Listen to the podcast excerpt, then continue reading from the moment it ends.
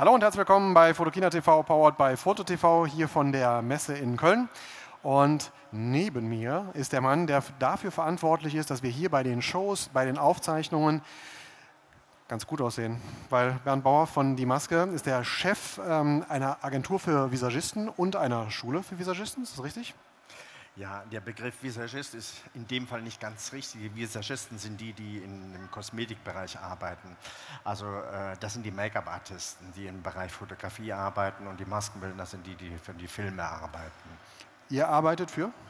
Wir arbeiten für alles. Für alles. Also das heißt, dadurch, weil wir in der Akademie ja auch alle drei Bereiche ausbilden, äh, vertreten wir in der Agentur die drei Bereiche natürlich auch. Das heißt, Kosmetikkonzerne buchen unsere Visagisten für ihre Kampagnen. Äh, Fernsehanstalten buchen unsere Visagisten, äh, also dann die Maskenbildner für die Studios oder für die Filme.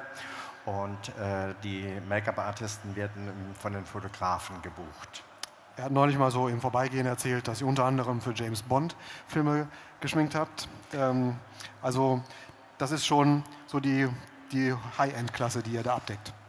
Ja, also wie gesagt, ich, ich bin nicht unbedingt immer ein Freund, über äh, Superlativen zu sprechen, weil ich liebe meinen Job und ich versuche das auch immer den anderen beizubringen, weil manchmal ist es so, ähm, wenn man nur Referenzen hat, dann ist es oft so, dass Leute glauben, man sei gut. Das ist nicht immer so. Manchmal ist es ganz gut, wenn man nicht über die Referenzen, sondern über die Arbeit spricht sprechen wir über die Arbeit. Unser Thema ist nämlich heute der Unterschied ähm, des äh, Make-ups zwischen den analogen Zeiten, gar nicht so lange her, und den jetzt digitalen Zeiten. Ich wusste überhaupt nicht, dass es da einen Unterschied gibt, aber er hat mich eines Besseren belehrt. Ja, in der Analogzeit war es eben so, dass man da relativ dicht vom Make-up her noch gearbeitet hat.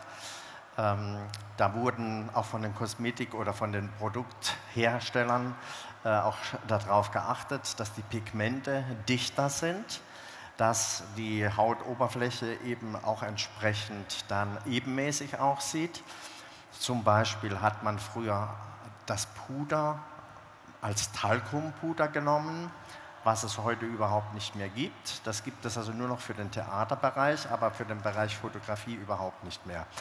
Man hat neue Produkte entwickelt, die sogenannten mikronisierten äh, Make-ups, die dann, oder wie, wie, wie man so gern sagt, French Touch nennen die. Das ist so ein Begriff, den Christian Dior mal äh, irgendwann kreiert hat. Er war auch einer der ersten, der also Make-ups für die Nähe entwickelt hatte. Und ähm, heute, gerade im HD-Bereich, gibt es spezielle Produkte, die auch tatsächlich notwendig sind, damit das ähm, Make-up ebenmäßig aussieht, dass es nicht überzeichnet aussieht, aber es muss eine bestimmte Deckkraft haben, ähm, aber es soll nicht zu geschminkt aussehen. Wir sind hier in einem visuellen Medium, wir filmen die ganze Sache in HD. Was liegt da näher, als es mal zu zeigen? Und ihr habt uns vorbereitet, und zwar einmal ein analoges Make-up, was wir jetzt hier äh, mal vorführen wollen, damit man mal sieht, wie das damals gemacht wurde. Ja. Und da, da kommt der Sascha mit dem Modell, mit der Pia. Hier kann man jetzt sehen, dass der Sascha äh, jetzt also die alte Technik benutzt hat. Bitte erzähl vielleicht selber ein bisschen was dazu, was du jetzt da gemacht hast. Ja, hallo. Ähm, wir haben bei der Pia ähm, ein analoges Make-up geschminkt. Ähm, das heißt mit ganz viel Produkt, denn früher hat man es so gemacht, dass, das, dass die Haut einfach ganz äh, schön und ähm, alles überdeckt ist. Ähm, und das wäre für HD-Qualität nicht mehr geeignet, da man das Produkt einfach sieht. Wir fahren mal ganz nah über die äh, Seitenkamera rein, äh, das arme Modell, aber äh, wir wissen ja, dass es eigentlich so nicht mehr gemacht wird. Fahrt bitte mal rein und zeigt das mal ganz nah und du musst uns noch mal zeigen, worauf wir achten und woran wir das erkennen. Ähm, genau, also man sieht vor allem unter den Augen, dass sich die Puderpigmente ganz extrem absetzen, dann in, in den Falten oder ja, sie hat ja keine Falten. Wirklich, ne? Gesichtskonturen. Ne? Fine Lines nennen wir das. Aber gerade hier an der Nasolabialfalte, da bildet sich das Pigment und für die HD-Qualität ist es einfach nichts mehr, weil man soll schminken, aber man darf das Produkt eben nicht mehr sehen. Die, ähm, ja, die Models müssen ungeschminkt aussehen. Okay, ihr seid ungeeignet, weg mit euch. Leider ungeeignet. Wir kriegen, leider haben wir heute kein Foto für euch. Dann holen wir jetzt mal die geeigneten für die Neuzeit, für die digitale Welt. Das ist äh, Chantal, die sich da heute diesem Make-up gewidmet hat. Bitte sehr. Ja, genau. Also das ist Kim und äh, bei Kim haben wir halt wirklich nur ganz leichtes äh, Make-up genommen. Das ist zwar trotzdem deckend, ähm, aber man kann auch, wenn man bei ihr jetzt schaut, zum Beispiel bei ihr setzen sich die Falten eben nicht ab. Man kann auch mit so einem ganz leichten, zarten Glanz auch noch arbeiten. Also es ist alles ganz, ganz hauchzart. Dadurch, dass alles halt schärfer ist und man alles besser erkennt, auch äh, durch das HD, halt durch die Auflösung, äh, muss man halt sehr darauf achten, dass man es halt eben nicht zuspachtelt. Man arbeitet nicht mehr mit diesem Maskeneffekt, dass man wirklich alles versucht abzudecken, sondern wirklich ganz natürlich. Ähm, ja, und ich finde, es sieht auch sehr natürlich aus.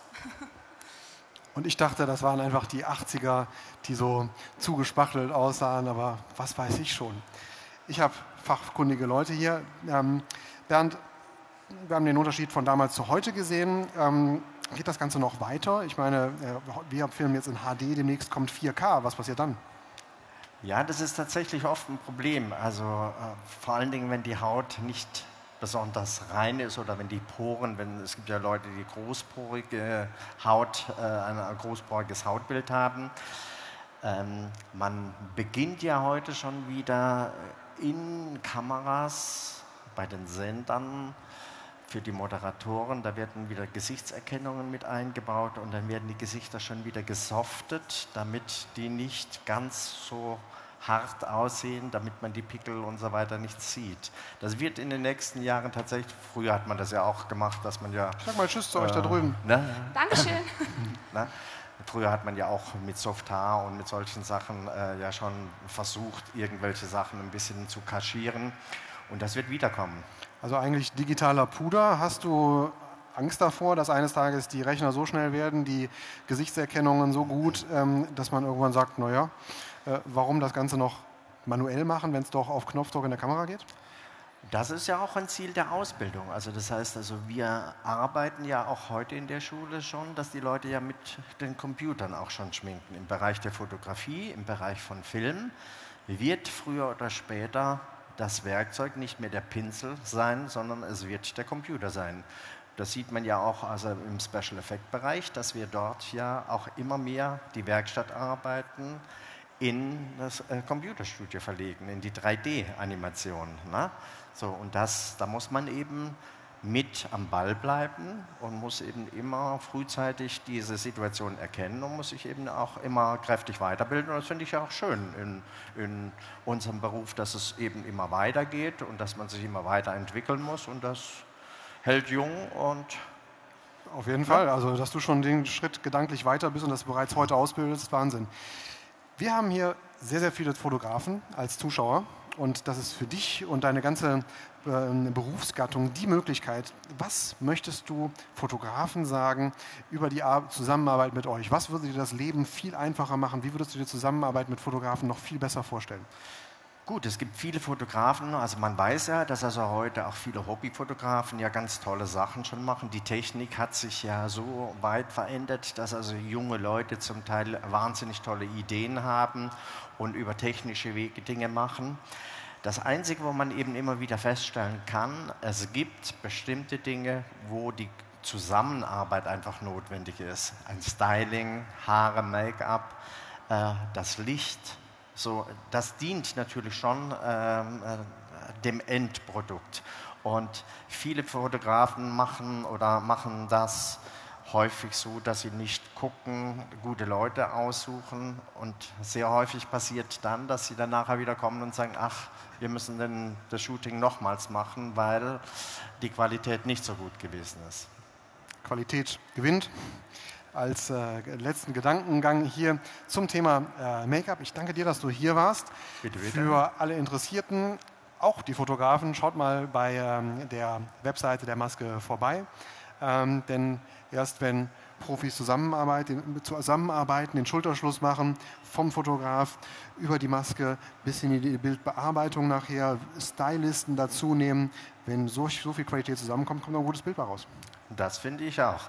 Es ist auch so, dass ähm, man heute nicht mehr sagen kann, ich äh, interessiere mich nur noch für meinen Bereich, sondern es ist immer äh, sinnvoll, dass der Fotograf sich auch mit dem auseinandersetzt, was wir machen, genauso wie wir uns auseinandersetzen mit dem, was sich in der Fotografie oder beim Film weiterentwickelt. Und diese Zusammenarbeit äh, ist, ist und kann nur fruchtbar sein.